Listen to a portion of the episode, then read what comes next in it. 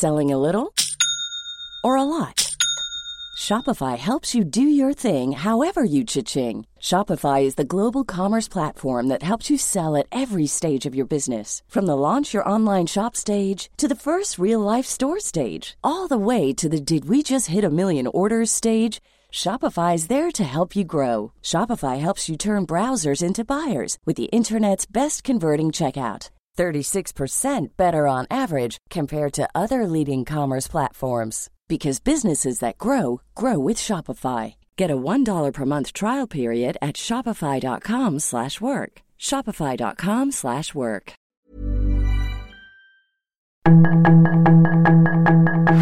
Tarde a tarde, lo que necesitas saber de forma ligera con un tono accesible. Solórzano, el referente informativo.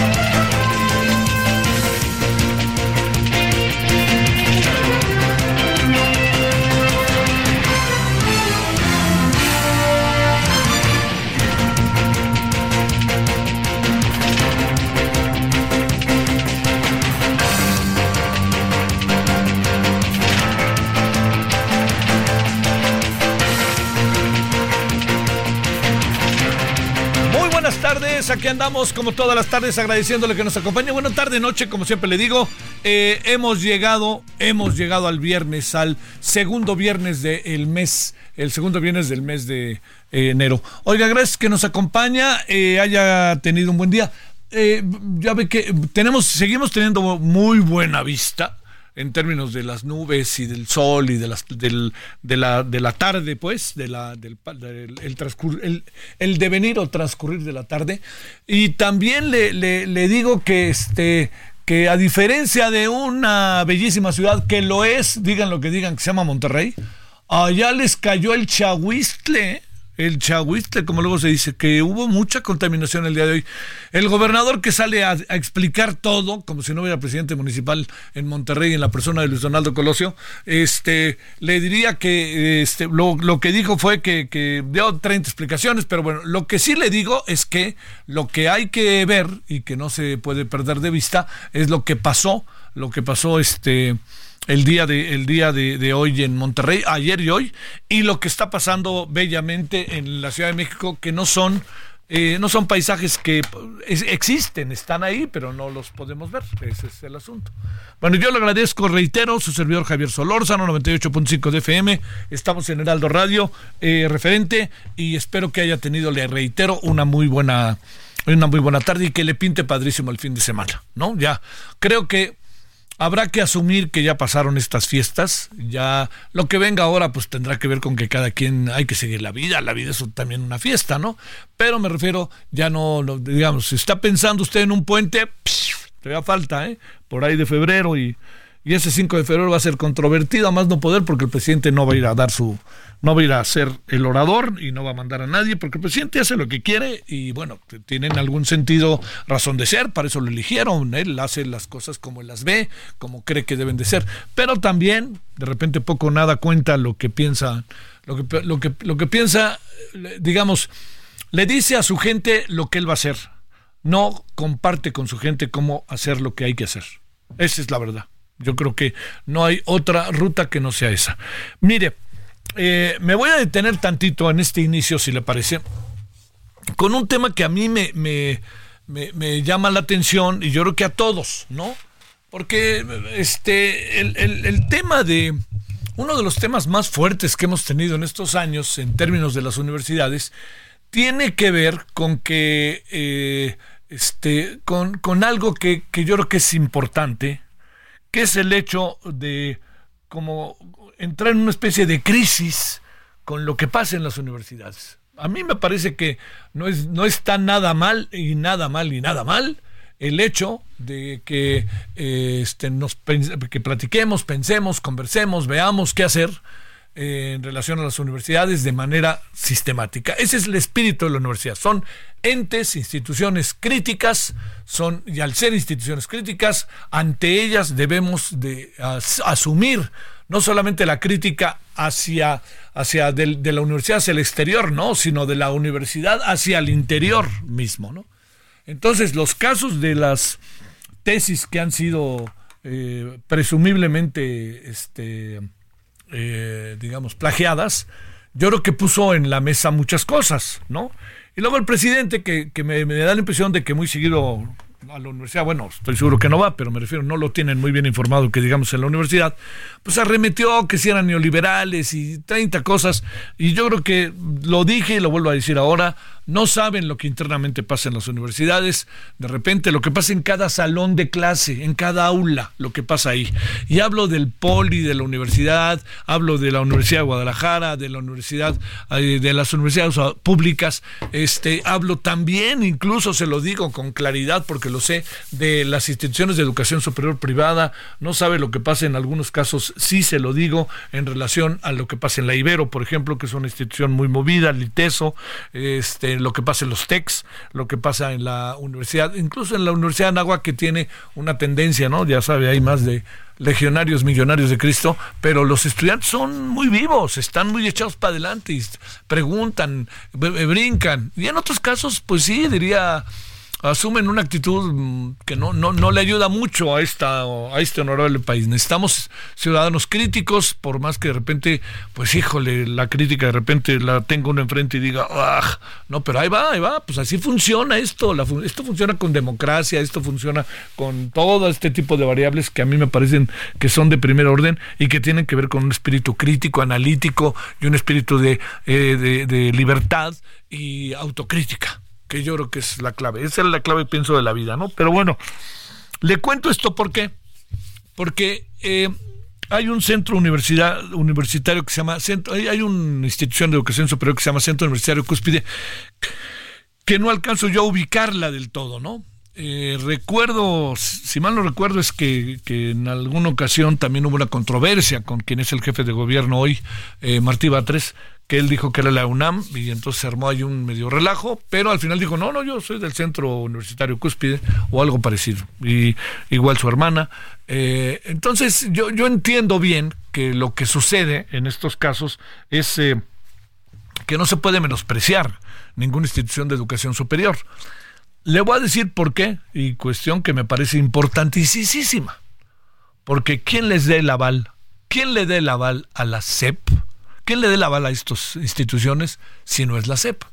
Si vamos a echarle, ahora sí que si me permite, la, responsabilidad a alguien, pues hay que echársela a la CEP, porque la CEP es la que dijo que sí, la CEP es la que dijo, este, es esta institución, la, es esta Secretaría de Estado, la que eh, se ha encargado y se da el visto bueno, da todo lo que tiene que ver con esas, este, con todo, con todo lo que tiene que ver con el análisis, el visto bueno, etcétera, eh, porque de lo otro, al final, este, quien se encarga, pues es que las instituciones de educación superior que existen, que tienen la aval de la SEP, o de la, o están incorporadas a la UNAM o al POLI, pues se echan a andar, ¿no?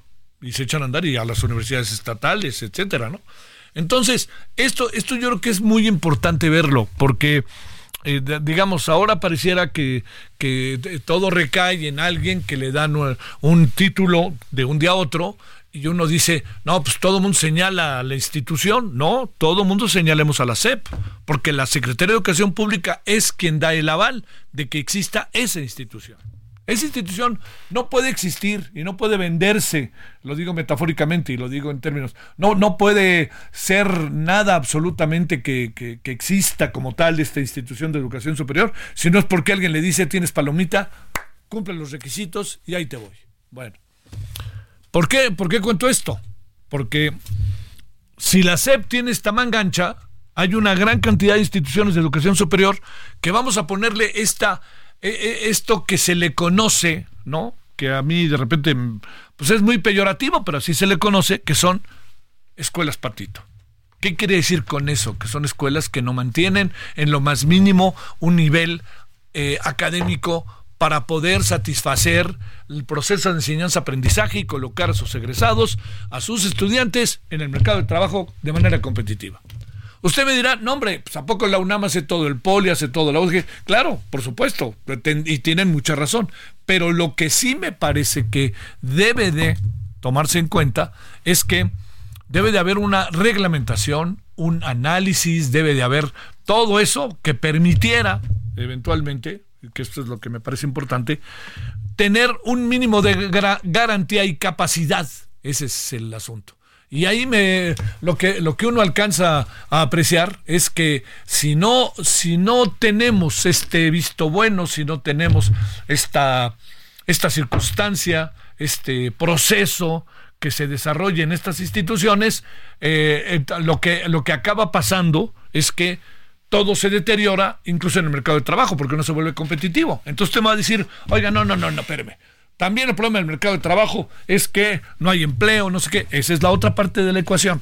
Es la otra parte de la ecuación. Que no soslayo, ahí no paso por alto. Pero a ver, ¿cómo a un, fíjese, a un personaje que hoy es fiscal, por más que sea interino, es fiscal, fiscal.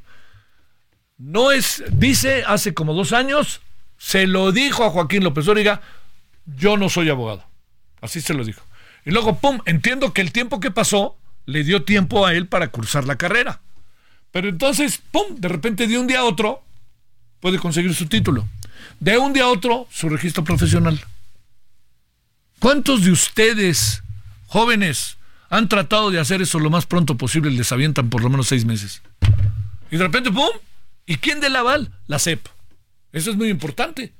La Secretaría de Educación Pública es quien del aval. No lo está dando. El centro cúspide puede decir, digan de mí lo que quieran, pero yo estoy, yo soy incorporado a la Secretaría de Educación Pública. Entonces, este hombre, que además empezamos a revisar a detalle muchas de las cosas que pasan internamente en este centro universitario, pues resulta que uno es chofer, si no lo digo peyorativamente, lo digo que él entonces cumplía otras funciones y de repente, ¡pum!, empezó a cumplir otras funciones así de la noche a la mañana. Todo esto que le digo, es lo que me parece que conforma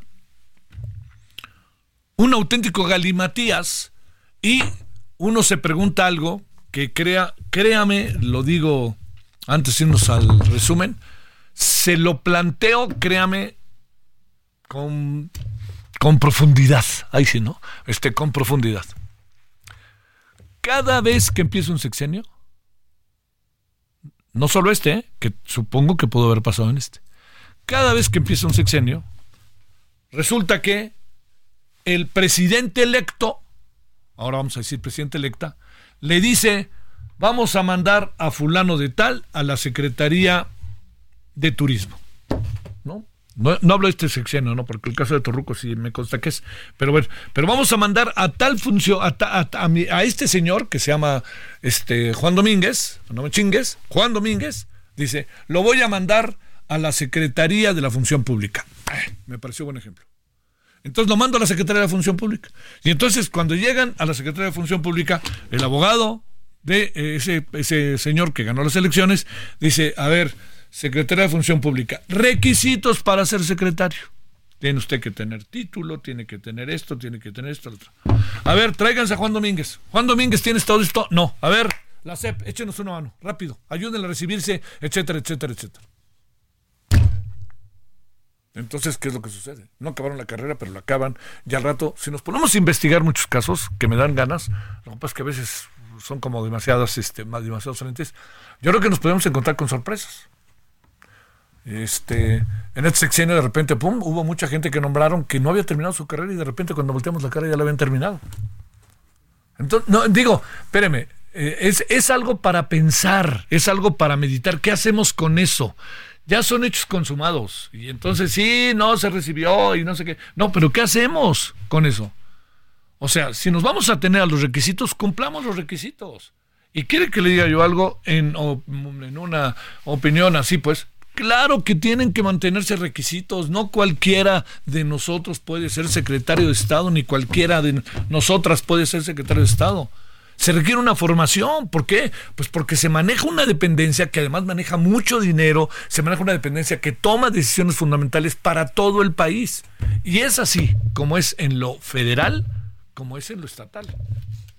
Mire, este, no hacerlo, no hacerlo, lleva a los jóvenes a pensar que da igual. Y no da igual, porque en la medida en que estamos mejor formados, el país se construye mejor. Digo, es muy obvio, pero déjeme decirlo. Dicho de otra manera, yo, este, yo le diría lo siguiente, que eh, este caso de Ulises Lara, a mí me parece muy delicado, me parece muy delicado en términos de la formación académica, universitaria de nuestro país, ¿no? Porque, pum, de la noche a la mañana, este, Ulises Lara, que es sociólogo, de la noche a la mañana se hace abogado. ¿Por qué? Porque le conviene al régimen que sea abogado, porque tenemos que poner a alguien allí en la fiscalía que sea de nosotros. ¿Y dónde está la autonomía? ¿Y dónde está la posibilidad de discusión sobre quién debe de ser el fiscal? Son fiscalías autónomas. Perdóneme, lo digo con, con absoluto respeto. Este hombre era el esposo de quien soy la ministra, la nueva ministra. Y la ministra es hermana del jefe de gobierno de la ciudad. Entonces, yo me acuerdo cuando el presidente insistía y insistía y insistía aquí, no va a haber compadragos, nepotismo, etcétera. Y empezamos a ver cosas y cosas y cosas que uno dice, pues a ver qué anda pasando aquí, ¿no? ¿Cómo, cómo le hacemos para ver esto? Que además fue una máxima del presidente en su proceso de muchos años como opositor y como candidato. Bueno, créame que a, mí me parece que es un asunto mucho más este, atendible. No le quiero calificar serio, grave, ¿no? Atendible de lo que está haciendo por otra muy importante razón. En la medida en que menospreciemos los títulos universitarios, en la medida en que nos valga madres si la gente se plagió o no plagió, y en la medida en que no nos importa si se recibe o no se recibe, pues ¿qué hacemos? Se deteriora el proceso universitario. Pues entonces cualquier joven va a decir, ¿y yo para qué fregados? No, hombre, vámonos, no, no, no, hombre, da igual, hombre. No da igual, no da igual porque las universidades deben de dar garantía de un proceso de formación para que hombres y mujeres sean mejores, para que esos hombres y mujeres gobiernen el país o trabajen en la empresa privada que quieran o trabajen en, un, en el campo para hagan lo que hagan. Los conocimientos transforman a las sociedades. Pero si pensamos que da igual, mañana quieres aquí tu título, los memes que han salido sobre este caso yo creo que demuestran de manera fehaciente lo que la gente piensa y lo que está sucediendo. Bueno, la verdad, ojalá, ojalá, ojalá se tome en cuenta. Yo no encuentro incluso al centro universitario cúspide. Luego he visto información que dicen que ni ya ni dirección tiene. Este, no creo que sea, este, no creo que anden inventando algunas de las cosas, este, en esta materia. Eh, pero yo sí diría, ay, caray, caray, hombre, este. Y esta va a ser una de las, acuérdese, ¿eh? Ay, sí, ay, pues es muy fuerte decir acuérdese. Pero esta va a ser una de las asignaturas pendientes del presidente, de este gobierno. No del presidente, porque es un gobierno, ¿no? Junto con la cultura, esta va a ser una de las asignaturas pendientes. Va a ver si no. Bueno, 19 con 18 en hora del centro. Resumen. La información de último momento en el referente informativo. El coordinador de Morena en la Cámara de Diputados, Ignacio Mier, aseguró que su bancada respaldará el paquete de reformas que enviará el presidente Andrés Manuel López Obrador al Poder Legislativo. El coordinador de la mayoría en San Lázaro dijo que se debatirá con las otras bancadas para lograr consensos y pueda tener el respaldo de todos los grupos parlamentarios. Ante la propuesta de reforma al Poder Judicial que presentará el presidente López Obrador el próximo 5 de febrero, el presidente nacional del PAN, Marco Cortés, dijo que su partido no apoyará ninguna propuesta que debilite la autonomía y la división de poderes. Las autoridades de Zacatecas informaron que tras realizar un operativo de búsqueda en la región sureste del estado, se localizaron fosas en las que fueron encontrados restos humanos de 10 personas que estaban en distintos estados de conservación, algunos en reducción esquelética. La Fiscalía General de Justicia del Estado de México dio a conocer avances sobre el combate a la extorsión de locatarios de pollo y huevo, derivados de las que la institución ha desmantelado parte de las células a las que atribuyen estos delitos, y que son la familia michoacana y el cártel Jalisco Nueva Generación. La institución indicó que en 2023, de un total de 4.010 extorsiones denunciadas en total, solo una de cada cuatro se realizó de manera presencial, y el resto fue de forma indirecta a través de llamadas telefónicas, redes sociales y correos electrónicos y 2.659 fueron telefónicas, 242 por medios informáticos, 97 escritas y solo 1.012 presenciales.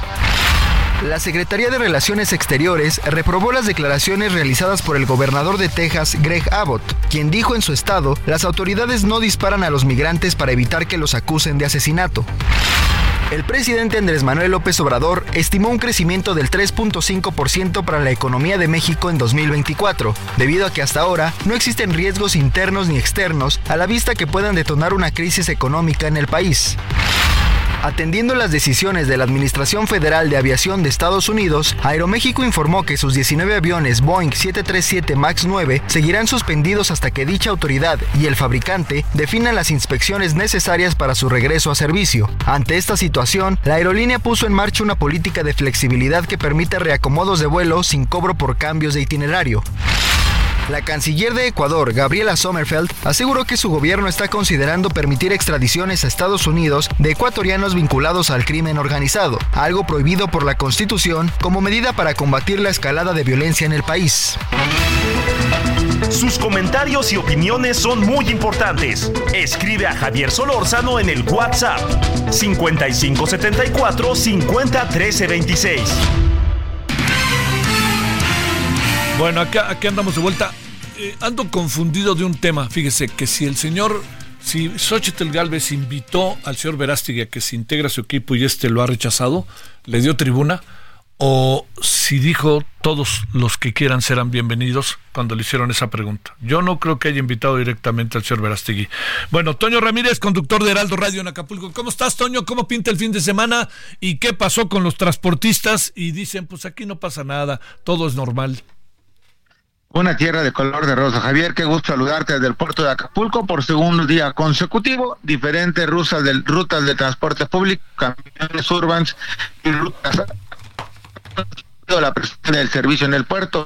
La crisis en el transporte se mantiene los ataques a transportistas. Eh, espérame, espérame, espérame, espérame, Toño. Toño, no, no más, este, no. Se oye muy, muy cortado. Entonces, este, no, no vamos, no te está, realmente no te estamos escuchando este, para que este, podamos conversar contigo. Pero a ver, otra vez, vamos por un nuevo intento, aunque sea en dos minutitos, tres, que nos diga algo, Toño. A ver, ¿no, verdad? Creo que, que no. A ver, se sigue cortando.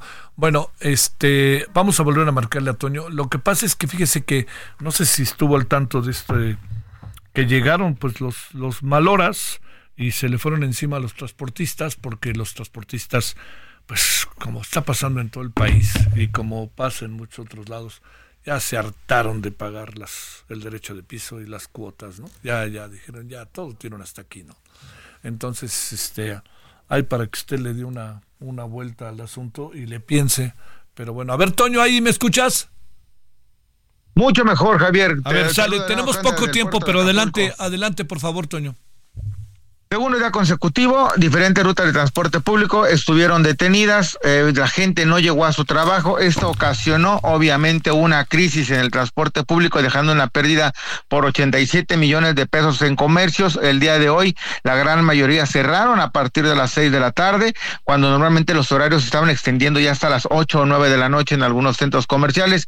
Llamó mucho la atención que en redes sociales se ofrece en raite a las personas que se han quedado varadas en este segundo día consecutivo en las diferentes rutas. Gobierno del Estado y gobierno municipal se están encargando de dar apoyo con las patrullas, con las camionetas a las personas para llegar a su destino de origen. Paralizado el transporte público afectando por supuesto a los negocios del puerto y ya han señalado hace unos minutos en un boletín a través de redes sociales que los empresarios no abrirán hasta que se restablezca el servicio y la seguridad. Así lo han señalado también diferentes empresarios en el puerto de Acapulco, destacando también que el mercado central está pues prácticamente cerrado hace un par de días ahí quemaron, mataron al chofer de un transporte urbano. Así las cosas en el puerto de Acapulco, Javier. Bueno, oye, a ver una pregunta, este, el asunto es que la gente no tiene realmente, no está fluyendo el transporte, nada más, ¿sí o no? ¿Sí? No hay, no, no hay transporte, no están trabajando ni, ni taxis, ni urbanos, ni camionetas, ninguna línea está trabajando de, de transporte público. Todos están detenidos por las amenazas que han llegado a través de las diferentes redes sociales. Bueno, que sea, están detenidos. Este, ¿Hay mucha gente este fin de semana o no, no mucha, verdad? Una proyección de un 60%, recordando que en este momento Acapulco está como al 45%, entonces mínimo, la verdad. Sale. Te mando un gran saludo, Toño. Bye. Oh, gracias. Pausa. El referente informativo regresa luego de una pausa.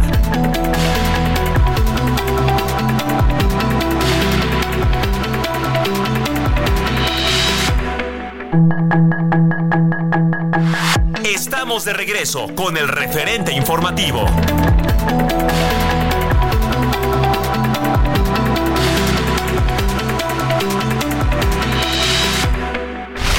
En el referente informativo le presentamos información relevante. Morena respaldará paquete de reformas enviadas por López Obrador. Lenia Batres recibe primeros casos en la Corte. Uno de ellos es la controversia contra Samuel García. Tribunal Electoral del Poder Judicial de la Federación determinó que López Obrador vulneró ley electoral por evento del quinto aniversario del triunfo electoral. López Obrador pronostica un crecimiento del 3.5% en la economía mexicana. Encuentran fosas con restos humanos de 10 personas en Luis Moya, Zacatecas. Aseguran bienes a extorsionadores de polleros del Estado de México por 440 millones de pesos. Fiscalía de Perú solicitará 34 años de prisión para el expresidente Pedro Castillo. Ecuador considera permitir extradiciones a Estados Unidos para combatir escalada de violencia. Yemen amenazó con responder a reciente ataque anglo-estadounidense. Sus comentarios y opiniones son muy importantes. Escribe a Javier Solórzano en el WhatsApp 5574 50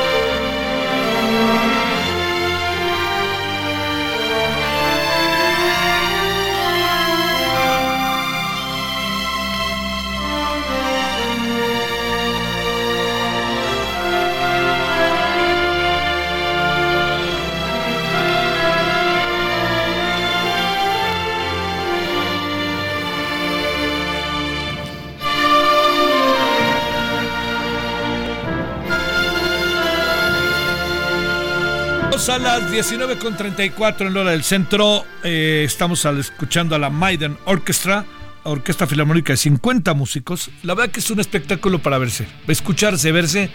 verse, escucharse, pero escucharse, escucharse. Se tenía oportunidad de verlo. Se presentan el 18 de febrero en el Pepsi Center. Eh, van a interpretar música de Iron Maiden, como pocas veces, pues la verdad que se ha podido ver. Si a usted le gusta Iron Maiden, se va a volver loco. Y es Maiden Orchestra. Fear of the Dark en la Maiden Orchestra. A ver qué le parece.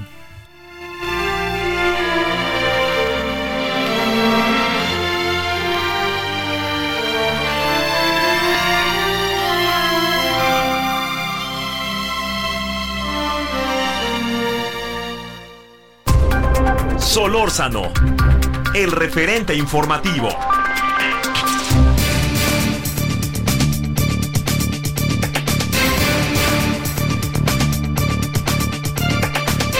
Bueno, Carlos Ramírez es consultor de riesgos políticos y económicos en Intergralia, expresidente de la CONSAR, es, perdón, socio consultor, para ser preciso, de eh, Carlos de la, eh, de en Interlagia, Intergralia, perdón.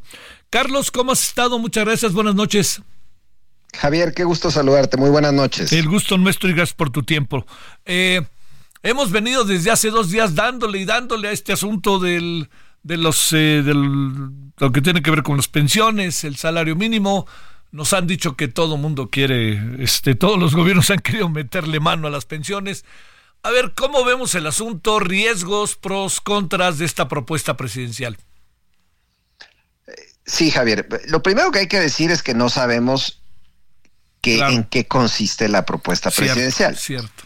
Eh, y algo muy importante es, el contenido es desconocido, pero también es desconocido si será o no una reforma constitucional. ¿Por qué lo menciono?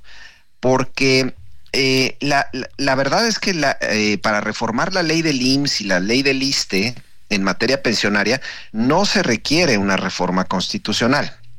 Entonces, es muy importante saber qué está pensando el presidente, qué está planeando, porque si lanza una reforma constitucional en materia pensionaria, pues en realidad pareciera más una estrategia política, electoral, que otra cosa, porque no se requiere. Es decir, si quiere cambiar las leyes en materia pensionaria, tiene los votos en el Congreso y lo podría hacer en cualquier momento. Entonces, todavía creo que es prematuro. Ahora, ya entrando a, los, al debate, digamos así. Ningún eh, país del mundo, Javier, paga pensiones del 100% del salario de los trabajadores. Ninguno. Los mejores sistemas de pensiones del mundo, que están clasificados en un índice internacional que se publica anualmente por parte de una consultora famosa que se llama Mercer, ese índice marca que los mejores son Dinamarca, Holanda y Australia, y esos tres sistemas no pagan 100% de tasa de reemplazo, es decir, 100% del último salario. Eso como inicio. Y ya si quieres, entramos a, a la discusión. Las reformas de pensiones son muy delicadas, hay que planearlas bien, hay que estudiarlas, hay que debatirlas, porque tiene consecuencias e implicaciones de mediano y largo plazo en lo fiscal, en lo financiero, en el ahorro, en el trabajo. En fin, son artefactos delicados.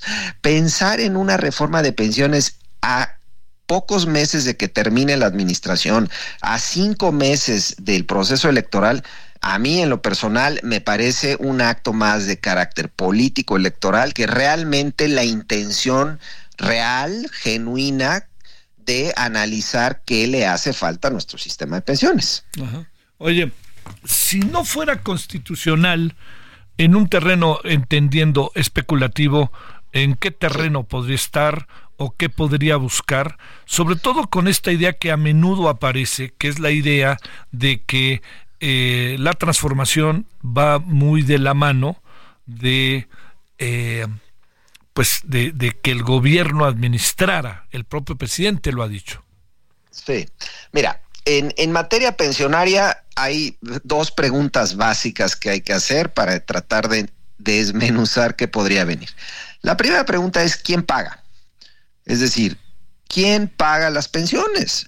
Y solo hay tres posibilidades. Las paga el patrón, es decir, la empresa donde uno trabaja, las paga el gobierno con impuestos de todos o las paga el trabajador. Y no, y no hay más. Es decir, eh, eso es la primero que hay que entender, eh, en cualquier escenario de pensiones mayores en el futuro, tendríamos que preguntarnos, bueno, ok, muy bien, queremos muchos mejores pensiones, perfecto, ¿quién va a pagar la factura? La segunda pregunta que hay que hacernos es, ¿quién administra? Bueno, lo que hoy tenemos en nuestro país es un sistema de cuentas individuales en, que es administrado por las AFORES, donde están los trabajadores afiliados al IMSS, los trabajadores afiliados al ISTE, y ese sistema acumula 6 billones de pesos. ¿Ok? Entonces, esa decisión de quién administra los recursos se tomó en el año 97 y luego se reafirmó en el 2007 con reforma, sendas reformas. Si el gobierno pretendiese cambiar esa arquitectura de nuestro sistema de pensiones, podría hacerlo, de poder puede. Podría decir, miren, señores, yo voy a desaparecer a las AFORES y esos 6 billones de pesos van a ser administrados ahora por el gobierno y a partir de ahora nosotros vamos a, pagar las pensiones. Muy bien, pero eso no cambia, Javier. Al final del día, la pregunta número uno, ¿quién paga la factura de las pensiones? Y es ahí donde estamos enredados y donde el presidente pues no nos ha dicho toda la realidad, que es el gobierno no tiene dinero para pagar más pensiones porque ya está gastando dos billones de pesos. Los patrones ya pusieron ocho puntos porcentuales del salario en las cuentas individuales de los trabajadores con la reforma del 2020 y el trabajador en México solo aporta 1% del salario, la aportación más baja de todos los países de la OSD. Entonces, pues elijamos quién pone la diferencia para que sean mejores las pensiones. Y pues este se la van a endilgar al sector privado, ¿no? Lo que pasa es que el sector privado ya le puso una cantidad muy importante en la reforma del 2020, que por cierto fue una reforma que hizo el presidente López Obrador y que apenas está eh, digamos, en implementación, exacto, y que en general es una buena reforma. Eh, claro, quedaron temas pendientes fuera que se puede discutir, que hay que analizar. Claro, hay mucho por hacer en materia pensionaria. Pero lo que resulta un poco sorprendente de este nuevo intento de reformar las pensiones es que el presidente ya hizo una reforma eh, y, y, él pudo haber hecho más o pudo haber hecho más profunda esa reforma. Se hizo una buena reforma y ahora resulta que dice que es insuficiente y faltando cinco meses para la elección presidencial, Javier. Yo, ¿qué, supones? A ver, no, no, no lo digo tan especulativamente, ¿no? En función de los escenarios que has planteado, en función de lo que está pasando, porque también, eh, digamos, yo diría, el presidente tan, que tanto le da por las, por las este, consultas, pues habrá que preguntarle a los trabajadores, ¿no? Porque el dinero es de ellos. Sí, bueno. Empezando porque hay cinco, exacto, son, eh, o sea, son 70 eh, millones de mexicanos que tienen una, cuenta de ahorro, que es de su propiedad. Entonces, mira, hay, hay, hay dos escenarios, a ver. O el presidente está de alguna manera eh, con un planteamiento de carácter político y que en realidad lo que pretende es mandar una iniciativa constitucional que diga básicamente las pensiones deben de ser el equivalente al 100% del salario de los trabajadores, que eso quede plasmado en la Constitución, lo manda al Congreso, no tiene los votos y el presidente lo que esperaría es que la oposición se lo rechace y por tanto él utilice ese, ese no de parte de la oposición para, ah, para ah, como un arma política durante el proceso electoral. Ese es un escenario y es un escenario pues que no se puede descartar, que sea pues más que todo teatro, que sea un poco de show, ¿no? El otro escenario es que verdadera y genuinamente esté pretendiendo reformar el sistema legalmente, sin necesidad de una reforma constitucional, y que pretenda ponerle más dinero del el gobierno, pero que es dinero de todos a través de nuestros impuestos, a las cuentas individuales. Este escenario si se llegase a cumplir, sería un escenario tremendamente adverso, Javier, porque comprometería fiscalmente al país para las siguientes décadas. Ya estamos gastando un dineral en pensiones. Y eso, por supuesto, pues nada más vendría a exacerbar las cosas. Oye, este, a ver, y te planteo el tema de la economía para el año que entra empieza por todos lados uno escucha sin ser especialista que con el déficit fiscal, con el déficit, eh, con la deuda, pues, que se ha lanzado, parece que vamos a estar en verdaderamente, ahora sí que Houston, we have a problem, ¿no? El próximo gobierno, gane quien gane, va a enfrentar las condiciones fiscales más adversas de las últimas tres décadas. O sea, es decir, aquí ya eso ya no, ya no tiene vuelta de hoja, es gane quien gane, va a enfrentar condiciones muy adversas en la parte fiscal. Imagínate nada más que el presidente, encima de lo que va a heredar, que va a ser condiciones muy adversas en este terreno, eh, todavía le, le, ponga más eh, estrés al sistema fiscal y comprometa aún más las finanzas de largo plazo con un objetivo claramente político electoral cortoplacista. Así es. Este, ahora sí que gane quien gane. Eh, me pregunto, entendiendo, digamos, son, son, como muchos movimientos que llevan a un terreno, Carlos, especulativo, de si la ventaja que tiene Claudia Sheinbaum en la mayoría de las encuestas es tal, o hay, un, hay una opinión guardada ciudadana, y que entonces el gobierno pudiera ver que el asunto no, no está tan disparejo como se plantea, con todo y que llevan la ventaja de cualquier manera. Eh, entendiendo todo eso, entendiendo la o tratando de entender más bien la política, te pregunto, Carlos, ¿esto no lo ve el presidente? Esto que nos estás diciendo no lo ve, pero ¿cómo es posible? No tiene un secretario de Hacienda ahí, un señor Ramírez de la O, no tiene asesores, no, no se lo dicen, que digamos, entiendo que mm, tú trabajaste en gobierno y sabes cómo funcionan esas cosas, pero no lo sabe. No, lo sabe perfectamente perfectamente, ¿no? o sea, y digo, la verdad es que el secretario de Hacienda ahorita debe de estar, eh, pues espero que esté sufriendo, ¿verdad? Sí. Eh, porque él sabe perfectamente que no se le puede poner un peso más a, las pensiones del lado del gasto del gobierno. Sí.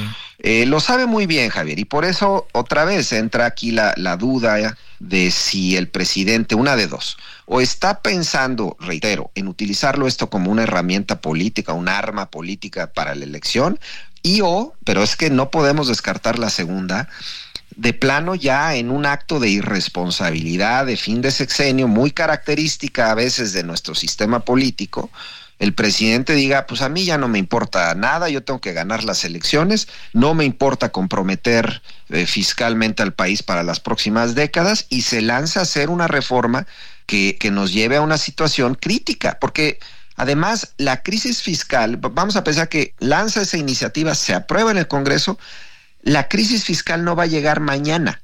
Él, él va a lograr su objetivo político, que va va a ser decirle a los trabajadores, yo ya probé esto y va a haber más dinero en las afores y todos contentos. El problema va a ser en unos años.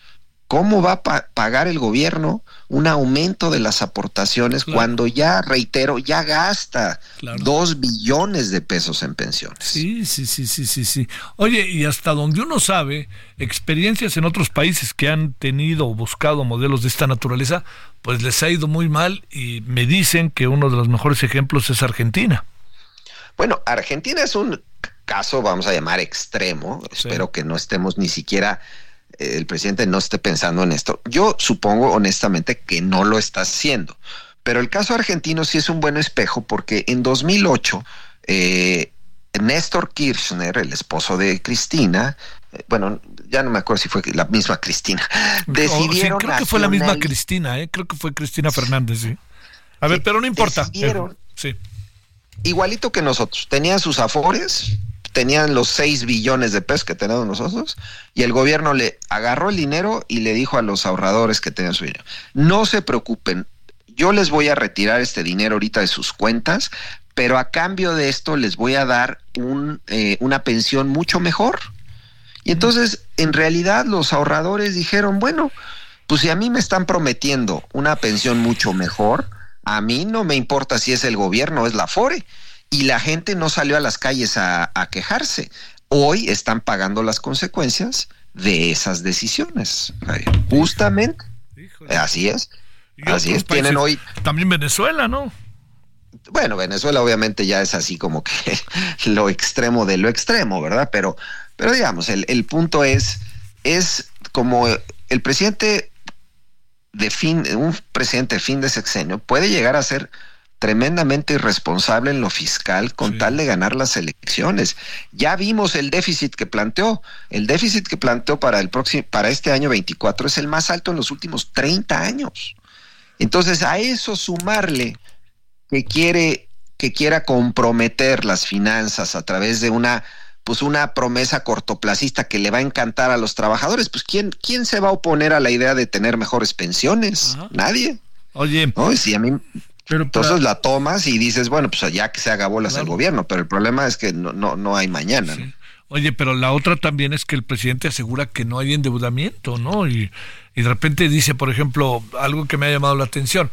Dice, yo nunca dije que la gasolina iba a costar 10 pesos y, y en verdad lo dijo, ¿no? No no estoy aquí tratando de echarle, este, ahora sí que gasolina, a, ahora sí hablando de gasolina, ¿no? A gasolina y a la, este, a la, leña, sino más bien lo digo porque este hay esto eh, digamos lo coloca en una posición sumamente contradictoria y, yo insisto lo, importante que será recular que no pasa nada no pues te eches para atrás no sale estoy listo pero también me inquieta lo que venga el 5 de febrero con todos los propósitos que va a ser no Totalmente. Eh, el paquete de reformas del 5 de febrero pues son reformas eh, muy serias, tanto, vamos a llamar, de, carácter económico como de carácter político.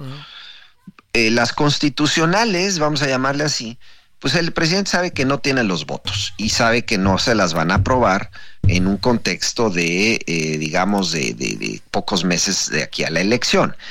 Pero si al final del día manda unas constitucionales y decide mandar también algunas no constitucionales que sí tienen los votos con estas características, pues muy grave. Eh, eh, la historia de nuestro país, nuestro sistema político, los presidentes no lanzan reformas el último año de su gobierno.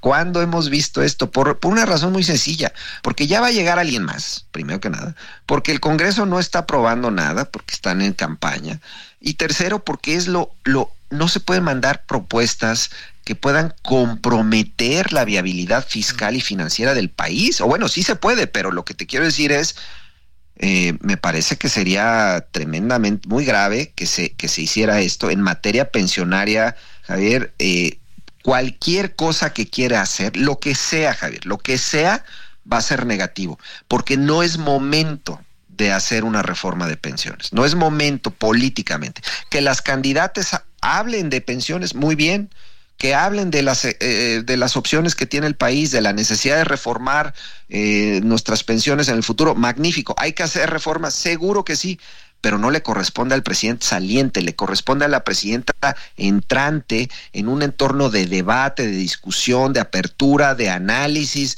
en fin, cosa que ahorita no existe. Ahorita pues es ganar la, elección del 2 de junio. No dejo de pensar que este tipo de desplantes del presidente es lo que Carlos, de repente uno acaba pensando que, pues, ¿qué pensará el presidente de Claudia Sheinbaum, no? pues yo, la verdad, yo, yo, yo te la plantearía al revés. A ver. ¿Qué pensará Claudia Sheinbaum de estas cosas? Sí, claro. Porque le quieren materialmente dejar amarrado todo para que ella ya no pueda moverse prácticamente. Si es que ella gana no pueda tener ningún margen de acción en lo fiscal, ya de por sí va a enfrentar, si ella gana, unas condiciones muy adversas. Y encima de todo, que le pongan esto sobre la mesa, uff, pues, eh, hombre, pues no, no creo que esté muy contenta, francamente. Bueno, Carlos, este, tú que la va a mandar, ¿no? Este, para cambio constitucional o para mayoría calificada. Pues mira, yo, yo espero que sea constitucional, Javier. Yo espero que la mande constitucional para que eh, podamos estar seguros de que solamente es un poco de teatro y San se acabó. eso esperaría. Carlos, que tengas buen fin de semana. Muchas gracias, Carlos Ramírez. Igualmente, Javier, gusto saludarte. Hasta gracias, gracias por tu participación.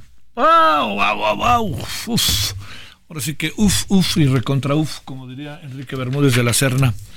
Eh, fíjese que eh, hay, hay una controversia que hoy Romano quiso que tratáramos, pero la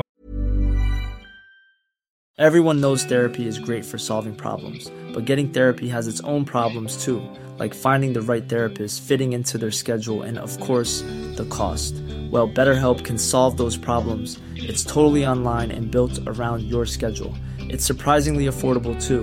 Connect with a credentialed therapist by phone, video, or online chat, all from the comfort of your home. Visit betterhelp.com to learn more and save 10% on your first month. That's BetterHelp, H E L P. Vamos a tratar un día de estos que tiene que ver con si fue o no, fue o no un hecho real o fue una puesta en escena el ataque a la televisora ecuatoriana. He leído muchas cosas, pero no he leído este el presidente fue duro, Daniel Novoa, pero no tengo un solo elemento para pensar que no fue cierto.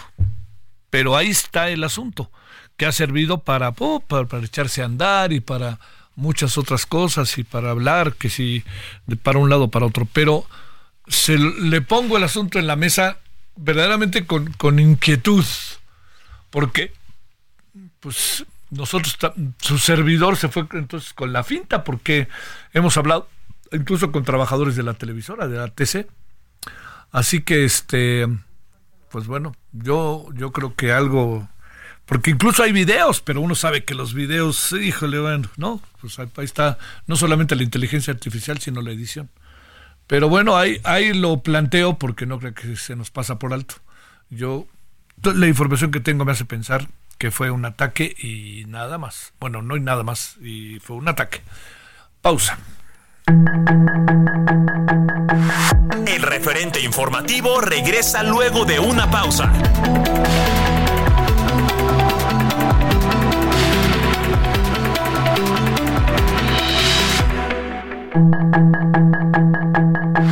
Estamos de regreso con el referente informativo.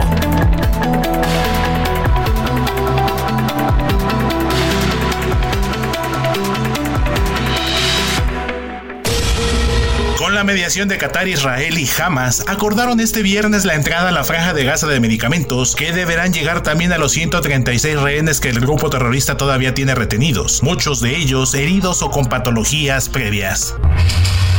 El ejército de Israel aseguró que con ataques aéreos y terrestres ha logrado destruir más de 700 lanzaderas de cohetes del grupo terrorista Hamas en la franja de Gaza, desde que comenzó la guerra el pasado 7 de octubre, además de que han localizado numerosos escondites de armas.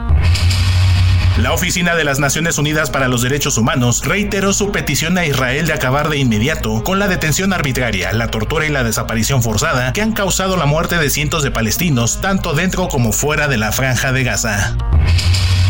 El gobierno de Yemen acusó a los rebeldes hutíes de arrastrar al país a un escenario de enfrentamiento militar, después de que Estados Unidos y el Reino Unido bombardearan posiciones de los insurgentes en respuesta a sus ataques contra la navegación en el Mar Rojo. La amalgama de milicias Resistencia Islámica en Irak, respaldada por Irán, afirmó haber atacado un objetivo vital en la ciudad de Eilat, en el sur de Israel, en la primera acción reivindicada por estos grupos armados desde el bombardeo estadounidense y británico de este viernes contra Yemen. En una resolución aprobada por aclamación por sus 33 países miembros, la Organización de los Estados Americanos condenó este viernes la escalada de violencia que atraviesa Ecuador y ofreció su apoyo técnico y político al gobierno del presidente Daniel Noboa. El presidente de Ecuador, Daniel Noboa, visitó las instalaciones del Canal 10 de la empresa Telecentro de Guayaquil, donde el pasado martes un comando armado irrumpió en plena transmisión en vivo y sometió a trabajadores de la televisora que fueron posteriormente rescatados. El Ministerio Público de Perú solicitó una pena de 34 años de prisión para el expresidente Pedro Castillo por el fallido autogolpe de Estado del 7 de diciembre de 2022, lo que derivó en los delitos de rebelión, abuso de autoridad y grave perturbación a la tranquilidad pública. La Corte Suprema de Oregon descartó este viernes admitir a trámite un caso que pedía la expulsión del expresidente de Estados Unidos Donald Trump de las primarias republicanas en el estado y alegó que esperará que el Tribunal Supremo del país se pronuncie sobre el asunto. Para el referente informativo, Héctor Vieira.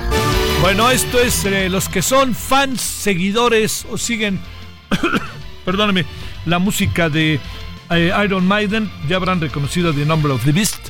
Es eh, una orquesta que se llama Maiden Orchestra, que es muy buena, que son 50 músicos que se presentan, eh, se van a presentar el 18 de febrero en el Pepsi Center, aquí en la Ciudad de México. Oiga, si es usted de Iron Maiden, vale la pena, y si no también, porque es una manera muy interesante de ver como la orquesta llamada sinfónica o de concierto, verla, interpretar, escucharla y verla, pero sobre todo escucharla, interpretar música de un rock que se conoce como pesado, ¿no? De su momento, no tan pesado, pero un rock además muy bien estructurado, muy bien hecho, muy, muy gozable. Bueno, ahí le va entonces esto. Eh, Maiden Orchestra 18 de febrero en el Pepsi Center. Solórzano, el referente informativo. Eh, fíjese que hoy pasó algo importante. Hay, hay dos, eh, muchos periodistas mexicanos que han sido señalados, ellas y ellas. Hay uno que recibió un atentado que, pues puede haber gente detenida, pero seguimos sin saber el móvil y que, este, pues bueno, sistemáticamente, luego el presidente se refiere a él. Me parece que, pues bueno, en un terreno en donde no, no abona, tomando en cuenta el tipo de atentado que recibió, que salvó la vida bueno, pues porque así son las circunstancias y que además se mantuvo y se conserva en primera línea.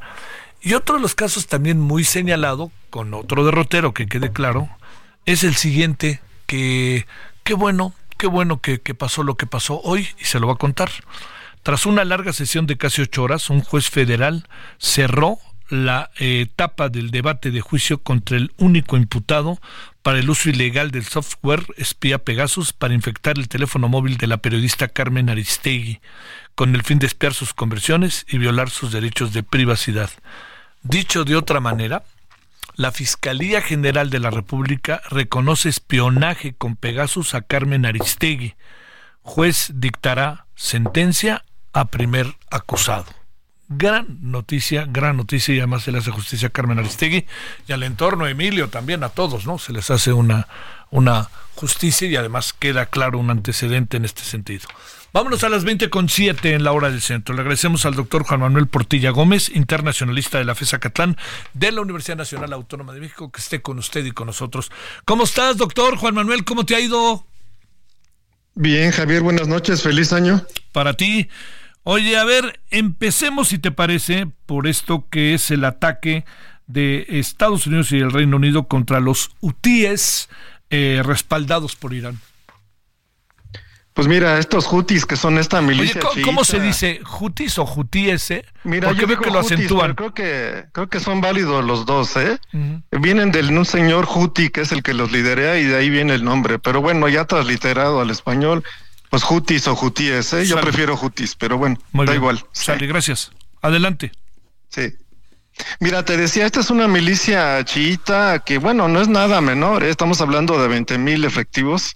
Eh, llevan una larga lucha en Yemen, que ha sido más bien reprimida por Arabia Saudita, y que en realidad, pues, este, han estado muy activos. Eh, ellos controlan prácticamente la mitad del territorio en Yemen, ¿eh? la parte norte y oeste, y sobre todo el Mar Rojo que es el acceso, ¿no? Hacia del Mar Rojo hacia Suez y que bueno han estado lanzando algunos ataques selectivos a aquellos barcos que de alguna manera se identifican con Israel y que bueno pues ahora ha habido esta respuesta militar que no es la primera pero ahora más contundente por esta por fuerzas anglo-británicas aunque también estuvieron acompañados por efectivos de Australia, Bahrein, Canadá y, y, y Países Bajos, ¿eh?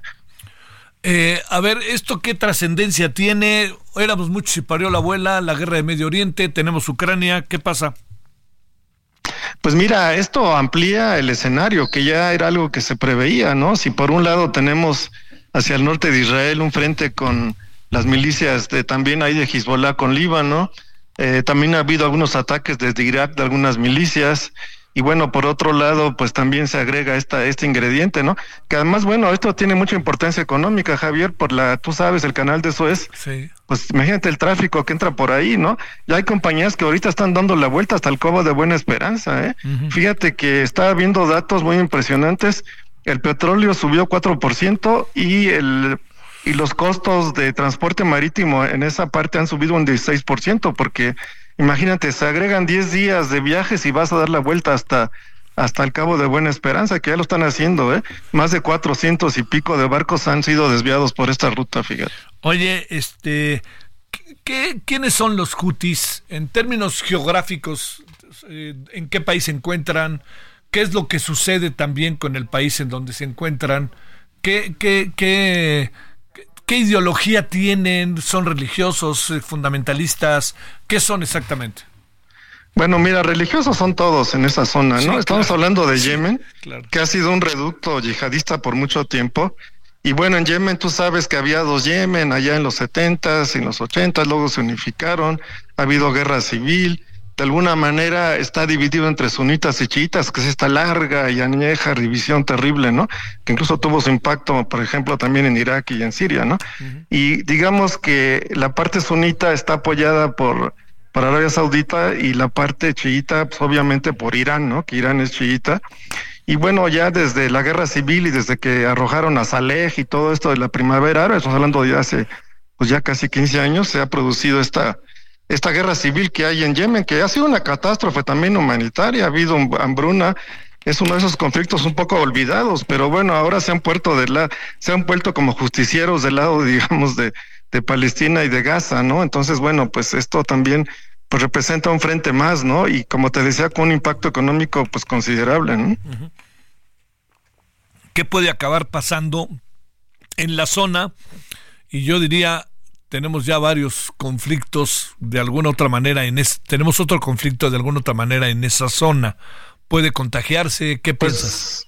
Pues mira, yo creo que es el mismo conflicto extendido, Javier. Este, eh, yo creo que hay mucha contención porque Arabia Saudita misma ha estado muy precavido, no participa en estos ejercicios, siendo que ellos normalmente bombardean a los hutis, entonces han ha habido mucha contención porque cualquier paso en falso es muy delicado, ¿no? El mismo Egipto, que es el principal afectado, pues también se ha mantenido un tanto al margen de estas este, contrarrepresalias, ¿no?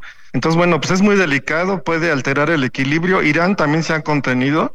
Fíjate que es admirable que Irán ha movido hilos ahí, pero en realidad Irán nunca ha admitido ni hay pruebas de que haya estado detrás de los, ah, digamos, de, lo, de Gaza en estos, desde el 7 de octubre y se ha mantenido de una manera este, muy precavida. Incluso meses atrás hubo un acuerdo que tú sabrás entre, que se llevó a cabo entre Irán y Arabia Saudita, que eran los acérrimos enemigos, ¿eh?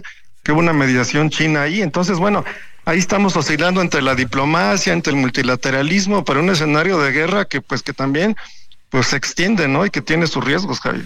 Oye, eh, ahí bajo esa misma dinámica, bueno, bajo la dinámica del, del, de los escenarios a los que hace referencia Juan Manuel, algo que está ahí ya es que eh, se cumplen, ¿cuándo se cumplen los 100 días del inicio de la guerra? Porque estábamos aquí diciendo que son 96 días, el lunes ya se cumplen 100 días, ¿cuántos se cumplen exactamente los primeros 100 días? Bueno, soy malo para la para la Yo también, yo también. ¿eh? Este, pero, estamos hablando pues ya de noventa y tantos días, de todos eso sí, modos. Eso sí, bueno, por lo menos ayer. mira, que, sí. Por lo menos ayer era... De todos modos, aunque...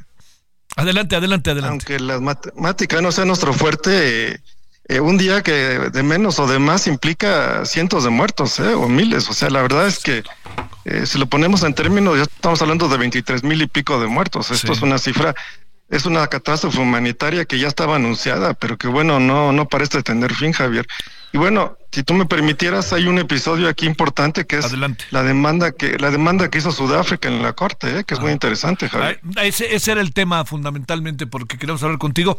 Y otra cosa también que queríamos hablar contigo es eh, ahí, y, bueno, hablemos de eso y te preguntaré algo de Ucrania si al final, si no te importa, Juan Manuel. Adelante con el tema de Sudáfrica. Pues mira, desde el 29 de diciembre hubo esta acción de Sudáfrica que demandó a, Israel en la Corte Internacional de Justicia por el delito de genocidio, ¿no? Y uno diría, bueno, ¿por qué Sudáfrica? Bueno, en primer lugar, pues eh, no es casual que Sudáfrica, que pasó por una apartheid y por una serie de cuestiones hace unos tres decenios, pues haya sido el que haya este, hecho esta causa. Y uno diría, bueno, ¿por qué es el agraviado? Finalmente, digo, podía haberlo hecho México, que no lo haría, vamos, te lo digo teóricamente porque el genocidio como un crimen de crímenes, pues este, toda la humanidad es la ofendida. Entonces, todos aquellos que sean parte de la Convención sobre el Genocidio del 48, incluidos Israel, Palestina, Sudáfrica y muchos países, entre ellos el nuestro, pues tienen la, la incluso la obligación de llevar a cabo una, una, una demanda de estas, ¿no? Entonces, por eso es que fue Sudáfrica. Qué lástima que no fue un país árabe, por ejemplo, que pues están muy pues también ahí al margen, ¿no? Siendo que también están afectados. Pero bueno, al final de cuentas, pues se llevó a cabo y fíjate, muy interesante, ayer jueves fueron las, las audiencias que llevó a cabo Sudáfrica con sus abogados, hoy fueron las de Israel. Yo las seguí, son horas y horas ahí en La Haya y bueno, es muy interesante, Javier, porque mira, aquí lo principal es que el genocidio es cuando se trata de una acción eh, de, concertada, de una política pública incluso que tenga por objeto el exterminio total o parcial de un grupo por su origen racial, étnico, religioso, ¿no? Entonces, bueno, aquí hay dos cosas. Una es la desproporción y sabes qué le ha pesado mucho a Israel y yo quizás estén arrepintiéndose.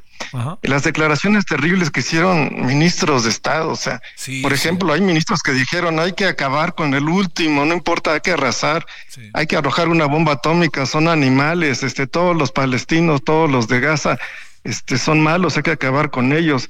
Fueron declaraciones de, de gente del gabinete, ¿no? Entonces, bueno, finalmente una parte importante, incluso se vio en Ruanda, por ejemplo, se vio cuando también este el genocidio también que hubo en, Bosnia, que también lo llevó la corte, por ejemplo, mucho tiene que ver cuando hay una incitación. Si desde una desde una posición oficial y, de, tú das una incitas o haces declaraciones, pues de repente los soldados van y, y se inspiran en eso y llevan a cabo estos actos, Javier. Entonces, bueno, va a ser muy interesante, va a llevar años, esto va a llevar años porque así son estos procesos legales internacionales, pero por lo pronto se espera que en un par de semanas la Corte dicte medidas provisionales, ¿eh? en las cuales seguramente hará la petición de un cese al fuego, que también pues esto implica por la parte de Gaza, ¿no? La Corte al final de cuentas pues es una eh, es imparcial y bueno, ahí, aunque hay jueces de los países, no nos representan a estos.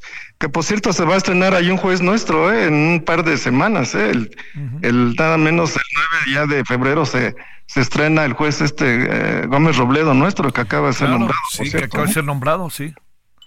Oye, este, a, ver, ahí te, te pregunto, este, en este conflicto que parece, como bien apuntas, parece sin fin, la, la, la pregunta es, este, eh, lo, que, lo que sucede en términos de los organismos internacionales a los que hacemos ahora referencia, pero también la ONU, puede cambiar el estado de las cosas, puede que.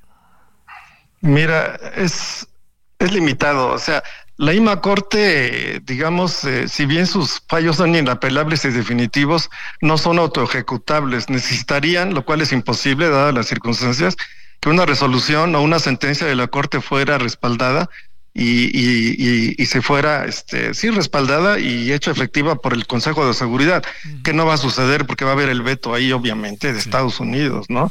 Y, muy probablemente también del Reino Unido y Francia. Entonces, eh, aún que dentro de tres años estuviéramos hablando de esto, si tú me entrevistaras nuevamente para entonces, estaríamos celebrando, estaríamos celebrando el que la Corte hubiera eh, hecho una sentencia que a lo mejor sí dijo que es genocidio, o bien, miras que hay grados, también puede ser que el genocidio también sea por, por omisión o que sea relativo, como fue el caso de ser. Es muy complicado, ¿eh? Comprobar también que haya la intención. Lo que es claro es que hay crímenes de guerra, pero que, y de lesa humanidad, pero probar genocidio es sumamente complejo y muy difícil, ¿no? Es más, por ejemplo, en el 2004 hubo una resolución de la Corte cuando el muro este que tú sabes que se construyó y que hubo una opinión consultiva, pues Israel simplemente lo arrojó al cesto de la basura y no tuvo ningún ningún resultado efectivo. Es más, Israel ya en el 48, estamos hablando de 1948, recién se había creado el Estado de Israel, cuando asesinaron al conde este Bernardot, que era un diplomático fue mediador de la ONU por parte de, de un comando israelí este terrorista pues eh, también Israel este pues bateó a la corte y a la ONU y dijo pues no lo acepto y no lo admito y no pasó nada. O sea eh, o sea el asunto tampoco es nuevo Javier. Este, y la verdad es que esto nos eh, nos lleva a la inefectividad o la limitación yo diría de los organismos internacionales no y que la justicia internacional está supeditada pues a la política internacional Javier desgraciadamente. Doctor Juan Manuel Portilla Gómez gracias Juan Manuel que estuviste con nosotros Ahí vemos lo de Ucrania después, porque sería interesante hacer un paralelo, ¿eh? porque incluso hay una demanda también de Rusia, más bien de Ucrania contra Rusia por genocidio. ¿eh? Sí, y también este que Estados Unidos ya no le va a ayudar a Ucrania, por lo menos por ahora, ¿no? Exacto, si quieres lo comentamos después, Javier. Claro que sí. Será un gusto. Gracias, muchas gracias, doctor. gracias. Ahí seguimos a tus órdenes, ¿eh? hasta luego. Por favor, gracias por tu participación. 20 con 19 en la hora del centro. Elba Elizabeth Rivas, representante del colectivo Renacer. Elba, gracias que tomas la llamada. Sé que están en medio de una reunión verdaderamente verdaderamente importante, candente, fuerte. Muchas gracias. ¿Cómo estás? Buenas noches. Buenas noches, muy bien, gracias a Dios. Aquí todavía estamos desde las 10 de la mañana que entramos hasta ahorita. ¿Qué es lo que ha pasado y qué disposición ven del gobierno y qué ven de la nueva, bueno, ya ni tan nueva presidenta o diré, este coordinadora de la comisión y este y también con todas las demandas que ustedes tienen? Bueno, ahorita eh, de hecho estamos ya a punto de terminar la reunión. Ajá. Eh, se está comprometiendo a, a darnos la atención que en verdad requerimos y eso es lo que esperamos porque nosotros no pedimos ser víctimas, nosotros no pedimos que nuestros familiares desaparecieran. Nosotros, este, si bien el gobierno hace una selección de las personas que va a poner en el cargo, a nosotros no seleccionar, no nos, no nos votaron para que decidiéramos tener un familiar desaparecido. Eso es lo que estamos pidiendo, que se, no, no se nos revictimice como lo está haciendo el presidente. Eh, ¿Cómo ves eh, la nueva gestión de la Comisión Nacional de Búsqueda? ¿Qué tan receptiva es y qué piensas de todos estos, eh, hasta donde sabemos, despidos de personal estratégico en este afán de la, de austeridad cercana al austericidio, Elba? De hecho, ayer se le comentó, eh, ayer tuvimos la reunión con la licenciada Teresa, este, se le comentó por qué tanto despido masivo y no nos supo responder. Como no nos supo responder a nada, se le cuestionó también sobre las cifras, porque es increíble que ella en tres meses que tiene en el cargo haya encontrado a tantas personas desaparecidas. Entonces, que nos diga cuáles son los nombres de las personas desaparecidas que se encontraron, porque nuestros familiares no aparecen y no aparecen en la lista. Entonces, eso se le cuestionó y no nos da respuesta de nada. ¿Hoy tampoco? Eh, hoy quedó, el día de ayer se comprometió a venir hoy a darnos respuesta de unos asuntos y no se presentó. No, pues así no vamos a avanzar, ¿no? Exactamente. Pues está difícil. A ver, este, Elba, eh, el otro asunto, eh, ¿han despedido a personal particularmente estratégico o no? Sí, han despedido demasiado personal. Sí. Oye, les están, a ver, lo voy a decir de manera muy doméstica y a lo mejor suena fuerte, pero ¿le están dando a tole con el dedo o tú crees que le están haciendo caso? Mm, pues supuestamente nos están haciendo caso. Eh, hemos estado presionando, ejerciendo presión. De hecho, eh, la cita nos la dan a una hora, nos, nos atienden hasta después porque nosotros los presionamos de que si eh, nos estamos basando en las leyes, que si ellos no nos dan la respuesta, nosotros vamos y presentamos una denuncia a la FGR. Entonces, es la manera de que nos dieron la atención. Eh, de hecho, el día de hoy no fueron tan, tan prepotentes como el día de ayer. Este, eh, ¿La Comisión Nacional de los Derechos Humanos sirve de algo, Elba Elizabeth? Mm, la verdad, no mucho. La verdad, no, mucho. Oye, a ver, para, para cerrar, ¿podrán llegar a algunas conclusiones que nos puedas ir adelantando el día de hoy?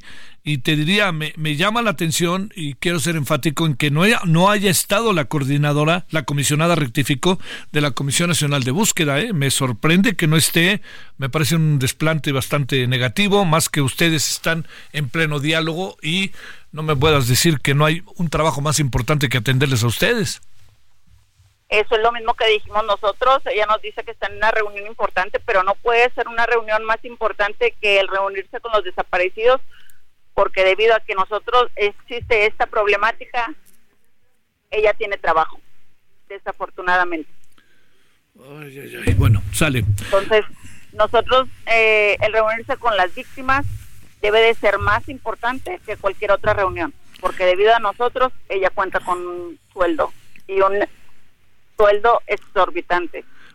¿Piden la renuncia de Teresa Reyes o no? Eh, pues nosotros ayer le cuestionamos eso, le dijimos que por dignidad ella pudiera, ella debería de, renunciar, porque la verdad, este, sus gestos, su manera de ser, sus respuestas, no sabe nada. Te mando un gran saludo, Elizabeth. Ojalá podamos hablar la semana que entra para que nos cuentes ya los detalles finales. Muchas gracias. Muchas gracias, claro que sí. Gracias. Pausa. El referente informativo regresa luego de una pausa.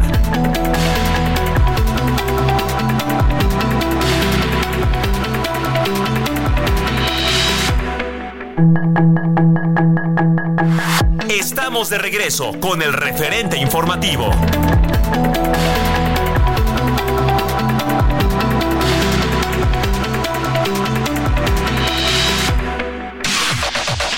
La información de último momento en el referente informativo.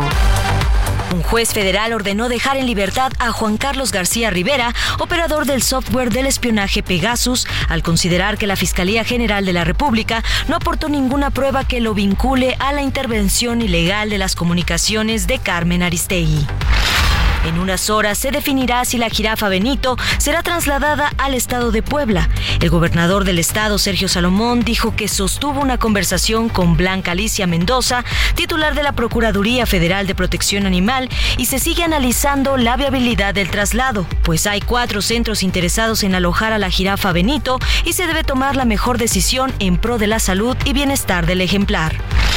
Grupo Aeroméxico informó que se mantendrá en tierra las 19 aeronaves modelo Boeing 737 MAX 9 por decisión de la Administración Federal de Aviación de Estados Unidos para su inspección. La aerolínea dijo que la medida se mantendrá hasta que se descarten incidentes como el ocurrido con el mismo modelo de Alaska Airlines cuando una puerta se desprendió en pleno vuelo. Ahora que la influencer trans Paola Suárez se recupera de la supuesta agresión de su prometido, comenzó a circular un video del momento en que se avienta de un balcón para perseguir a su novio, quien presuntamente estaba escapando tras robarle dinero. En las imágenes se ve a Paola Suárez saltando del balcón justo cuando su novio pretendía escapar en una motocicleta, cayó en la caja de una camioneta y después lo persiguió a pie. La creadora de contenido ya presentó una demanda contra Jesús N., quien por cierto asegura que ambos estaban drogados que ella intentó ahorcarlo y que él solo se defendió. Asaltantes robaron una joyería en el centro de Tepic, Nayarit, muy cerca del Palacio Municipal. Los tres sujetos armados esposaron a los trabajadores del lugar y robaron miles de pesos en efectivo y cerca de 8 millones de pesos en joyas. El asalto provocó una intensa movilización de autoridades, quienes cerraron las entradas y las salidas de la ciudad y realizaron retenes para revisar los vehículos, pero hasta el momento no hay detenidos. La Fiscalía de Zacatecas investiga el hallazgo de 10 cuerpos en el municipio de Luis Moya tras una brigada de búsqueda por un grupo interdisciplinario en el que participaron 67 servidores públicos. Las víctimas no han sido identificadas, por lo que se lleva a cabo los análisis para ser entregados a sus familiares. Baltasar N de 26 años y Victorino N de 40 fueron detenidos por el presunto cobro de extorsiones a dueños de tortillerías, productos de maíz y producción agrícola en Tenancingo, Estado de México. Se trata de supuestos integrantes de una célula delictiva, quienes tienen orígenes en Michoacán. Es liderada por Artemio Martínez Castrejón, alias La Mala. Tras su detención les hallaron 85 mil pesos en efectivo y ambos sujetos fueron trasladados al Centro Penitenciario y de Reinserción Social de Tenancingo Hidalgo, donde se definirá su situación jurídica. Sus comentarios y opiniones son muy importantes. Escribe a Javier Solórzano en el WhatsApp 5574 50 13 26. Fíjese que eh, déjeme antes de continuar. Bueno, continuamos, estamos en lo mismo. Déjeme contarle que, que eh, digamos, en este proceso que se nos viene electoral, eh, el Heraldo, como usted lo sabe, desde hace, eh, bueno, desde hace, desde hace un año o dos, eh, tenemos un programa que ha encabezado eh, Alejandro Cacho, que se llama Ruta 2024. El año pasado fue Ruta 2023 por los procesos electorales que hubo, etcétera. Y este, lo que, lo que viene ahora, perdóneme, para el año que entre, yo pienso que es algo muy interesante, porque yo le adelanto, como ya lo empezamos a hacer, a partir de, en el caso de nosotros, el lunes pasado, el lunes pasado, sí, creo que me hago así, el lunes pasado tuvimos nuestra primera mesa, nosotros, o sea, en el programa de referente de la noche, pero todos los programas están desarrollando diferentes mesas, diferentes eh, coberturas, por decirlo de, una, de alguna manera. Entonces, así vamos a andar y va a regresar eh, muy próximamente, si no es que ya, Alejandro Cacho otra vez con Ruta 2024. Eh, ya le ya se irá informando usted, le, iremos informando a detalle los domingos en la noche, como le hacía Alejandro y le hacía este todo el equipo del Heraldo, los eh, Ruta 2023 los domingos. Entonces ya empezará este domingo y habrá además de la información que se ofrezca a través de todo el trabajo del equipo de reporteros reporteros, tendremos mesas redondas y en el propio programa de nosotros, en el que tenemos oportunidad de conducir, el referente, ahí lo que vamos a tener es eh, cada semana mesas para hablar del tema de las elecciones.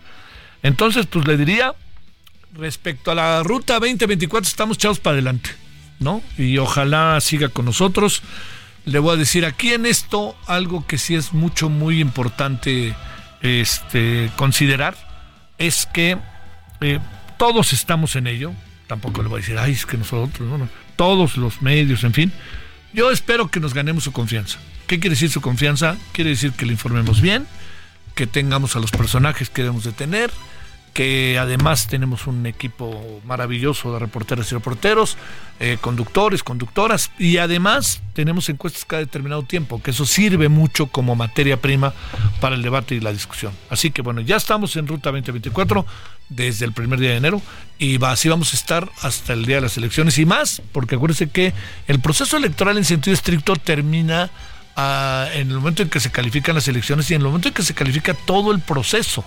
¿No? Yo entiendo que el 2 de junio, el 2 ganó fulano, perengano, pues, pelengana, ahora hay que decir, en este, no perengano, sino perengana, y no lo digo peyorativamente porque tengo la certeza de que será una mujer quien gane, pero habrá muchas, pues estamos en, digamos, en cuanto a la equidad de género, habrá cosas interesantísimas que ver, cómo reacciona la población. Entonces, en esa parte del proceso, ahí lo que le digo es que ya estamos listos, echados a andar desde hace tiempo, pero ya nos echamos a andar todavía más. Todo eso de fondo con la música de eh, la Maiden Orchestra con Halloween by Name, by, by, the, by, by Name, perdón. Este, espero que nos acompañe y escuchemos esta orquesta que interpreta música de Iron Maiden y que estará el 18 de febrero en el Pepsi Center. Vámonos. Solórzano, el referente informativo.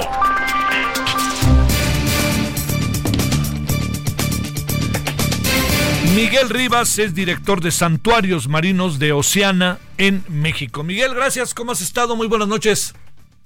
Hola Javier, muy bien, muy buenas noches. Gracias por invitarnos a tu programa. Al contrario, además del gusto, son temas que nos importan y mucho. A ver, eh, se están declarando o están por declararse 20 nuevas áreas naturales protegidas.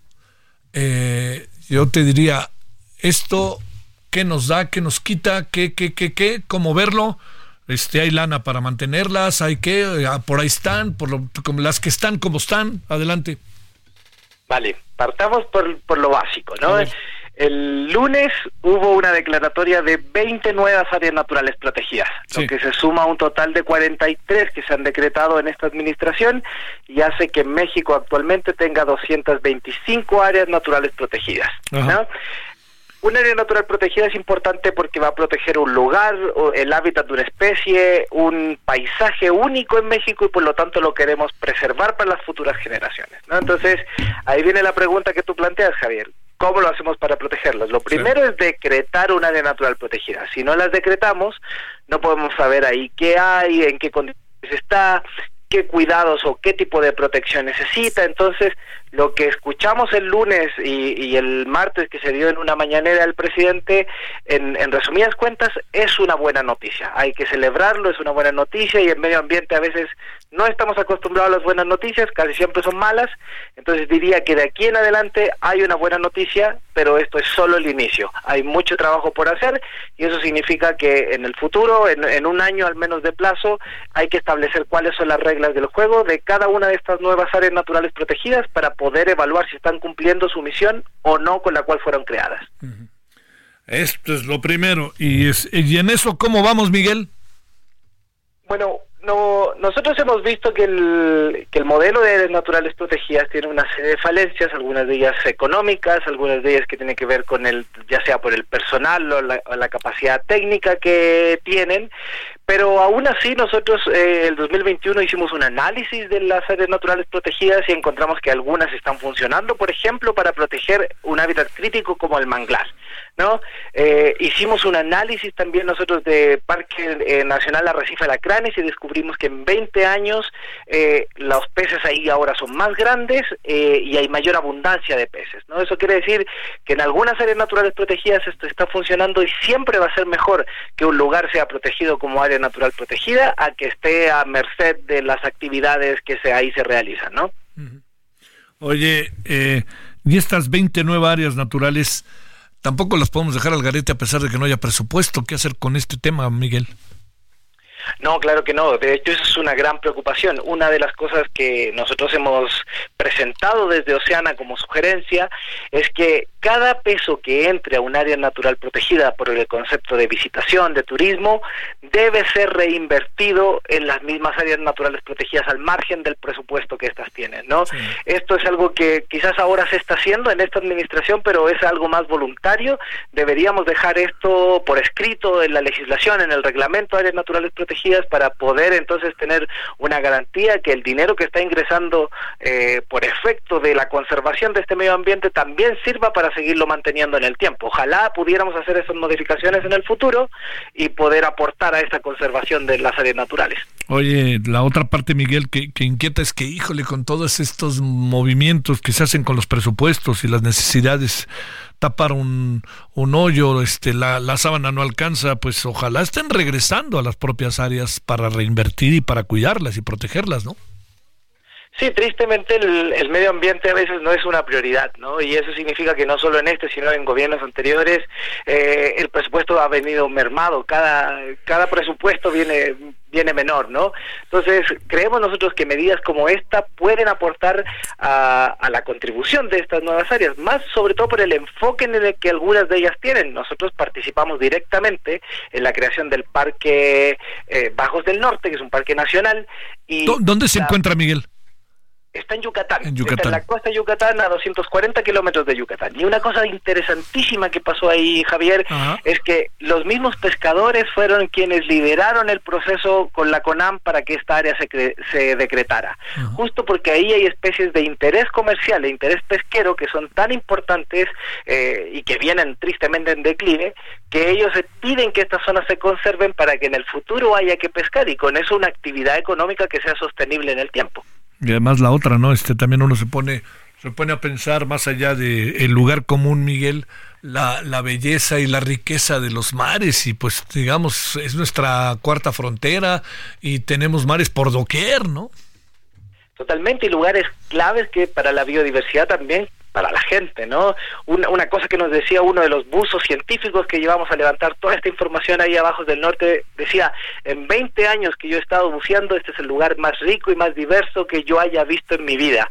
Y creo que eso es tan importante que tiene que justificar que estos lugares que son centro de, de dispersión de tortugas, de tiburones, que son vías de especies migratorias como algunas ballenas, ¿no? Se protejan, pero también que sea pensado desde el punto de vista de que la gente se beneficie. Y en este caso nosotros calculamos que 3.500 familias se van a beneficiar de la protección de la cranes y que ahora haya una mayor dispersión de larvas de langosta, de pulpo, de mero. Entonces creo yo que ese debe ser el camino, construir con la gente y velando que la conservación sea algo que se haga con las comunidades. ¿Qué diagnóstico tienes de la construcción del tren Maya en esta materia? Pues eh, hay una cosa que es indesmentible, ¿no? Que varias de las autorizaciones, manifestaciones de impacto ambiental se hicieron a destiempo y con una falta de regulación que no habíamos visto en otros proyectos, ¿no? Sin embargo, en el caso del decreto de estas nuevas áreas, pues que quiero reforzar esta idea de que esto sí es una buena noticia, ¿no? Sabemos que hay otras malas noticias en el medio ambiente, pero que el que se hayan decretado estas 20 áreas sí es una muy buena noticia para quienes nos dedicamos al ambientalismo. Miguel, te mando un saludo y ojalá que sea así. ¿Requieren de mucho dinero las áreas protegidas? Pues sí, requieren de guardaparques, camionetas, lanchas, hacer una gran inspección y vigilancia. La verdad es que eso requiere muchos recursos. Lo importante es que esos diagnósticos se hagan para saber cuánto se requiere y no solamente pedir más dinero, o sea, per se, ¿no? Sino que se diga, esta es la cifra que se necesita para cubrir las necesidades. Oye, y la otra que se necesita también seguridad respecto, pues por obvias razones, por el clima que se vive en algunas zonas del país, ¿no? Totalmente, sobre todo en las, eh, en las de tierra, ¿no? En las terrestres. Eh, hay lugares en donde la conservación tristemente entra en conflicto con los intereses productivos. Creemos que esa es una ventaja de hacer áreas naturales eh, protegidas en el mar, que ahí la conservación y la producción van de la mano, ¿no? Ahí sí conservar y producir son cosas que ocurren en el mismo momento. Entonces los océanos son clave para poder preservar la biodiversidad, pero también las actividades económicas. Miguel Rivas, te mando un gran saludo y gracias que estuviste con nosotros. Buenas noches, Javier. Muchas gracias. 20 con 47 en la hora del centro en este viernes que es 12 de enero del 2024. Heraldo Radio 98.5 de FM referente. Los deportes con Edgar Valero, porque el deporte en serio es cosa de expertos.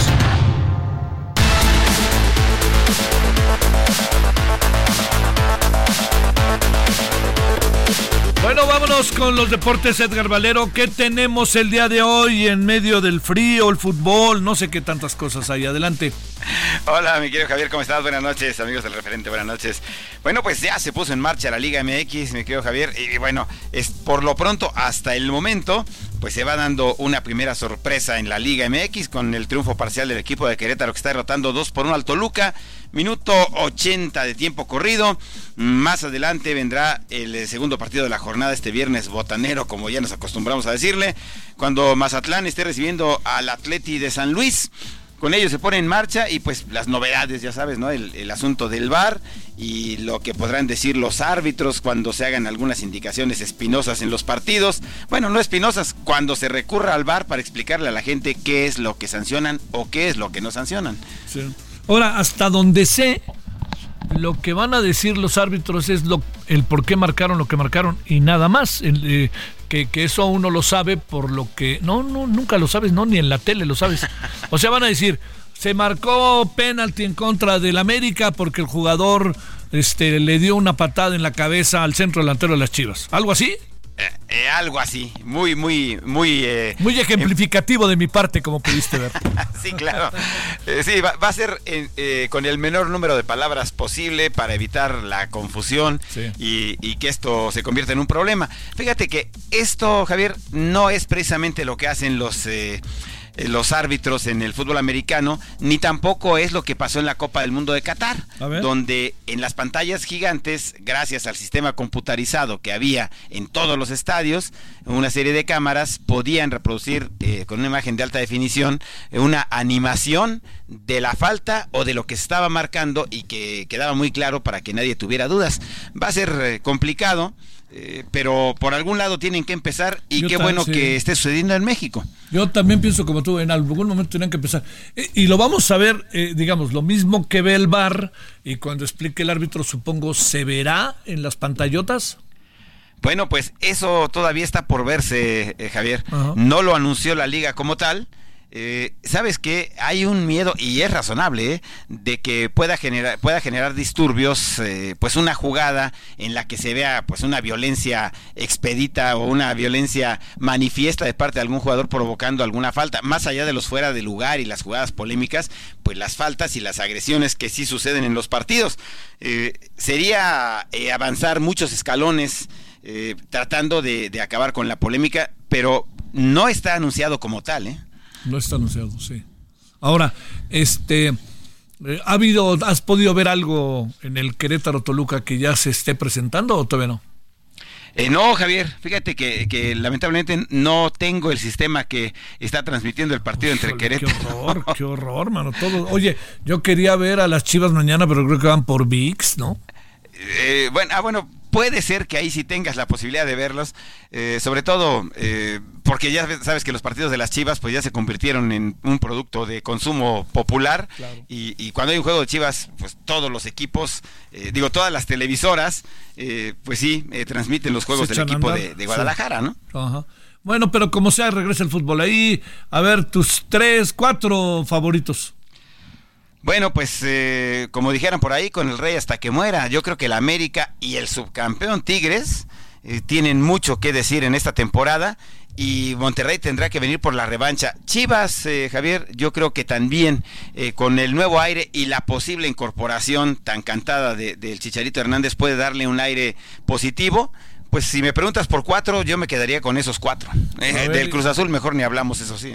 Ahora, ahora, ahora leí que este, que el, que el Cruz Azul debería de meterse al centro universitario cúspide, ¿no? Porque pues al señor Ulises Lara le dieron un título en menos de 24 horas, entonces que deberían de meterse a esa escuela para ver si les dan un título. pues ojalá, ojalá, eh, que por cierto, Cruz Azul jugará ya en su primer partido el día de mañana en la cancha del estadio de la Ciudad Oye, de los ¿y ya, ya hay este pantallota ahí en el, estadio de la Ciudad de los Deportes? Eh, ya, ya, hay pantallas. Eh, el equipo del Atlante lo acondicionó el estadio incluso antes de que llegara el equipo de Cruz Azul y que hicieran los acuerdos, ¿no? Sí, sí. Pero fíjate que lo que no se hizo oficial fue que el América vaya a jugar ahí, aunque va a jugar ahí, pero por lo pronto, y mientras no haya un concierto que se va a dar en el Estadio Azteca dentro de algunas semanas, va a seguir ocupando la cancha del Coloso Santa Úrsula, que luego cerrará un año para, para ser remodelado o restaurado, ¿no? Como lo queramos mencionar, Javier. Oye, a ver, eso quiere decir que el América en ocho días no jugará en el Estadio de la Ciudad de los Deportes, sino en el Azteca. Así es. Ah, mira, ¿cuántos partidos más no tienes idea? Por lo menos serán los dos primeros como local, Javier. Los primeros, pero yo lo Por lo menos. Yo quería irme a ver un Chivas América al Estadio de la Ciudad de los Deportes y híjole, estaría No, pues no caben. Sí, pues no caben, pero ya, bueno. Oye, este, a ver, y hasta el fútbol americano, ¿qué pasa ahí? Bueno, estupendo fin de semana de comodines. Mañana con temperatura gélida allá en Kansas City. Los delfines de Miami estarán visitando a los jefes.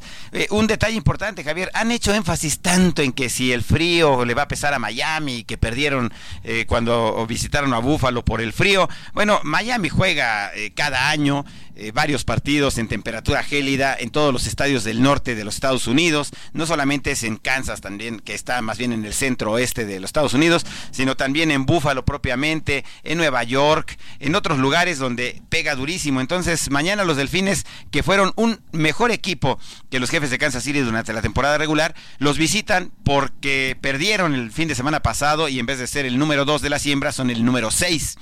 Eh, también mañana eh, el equipo de los eh, Bills de Buffalo estará recibiendo a los sorprendentes acereros de Pittsburgh que se colaron de último momento y que le van a dar vida a esta conferencia americana, sobre todo por el sabor que le pone una franquicia tradicional como es la de los acereros.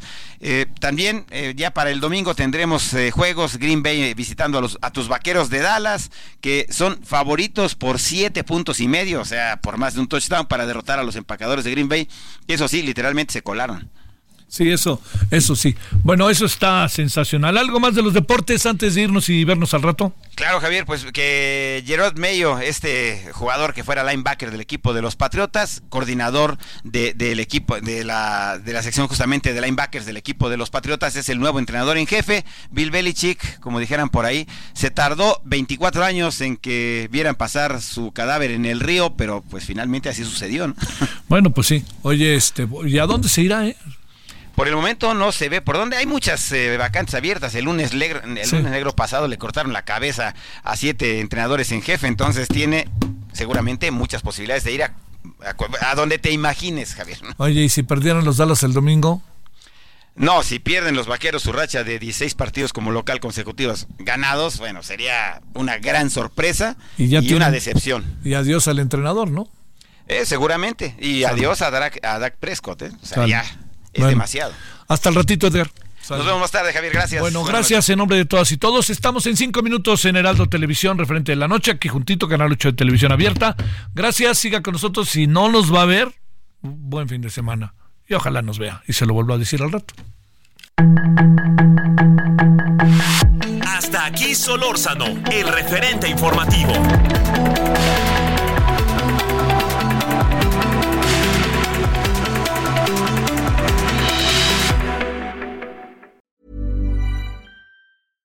Selling a little or a lot?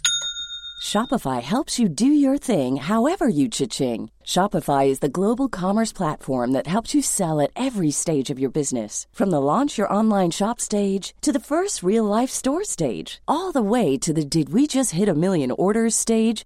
Shopify is there to help you grow. Shopify helps you turn browsers into buyers with the internet's best converting checkout. 36% better on average compared to other leading commerce platforms because businesses that grow grow with Shopify. Get a $1 per month trial period at shopify.com/work. shopify.com/work.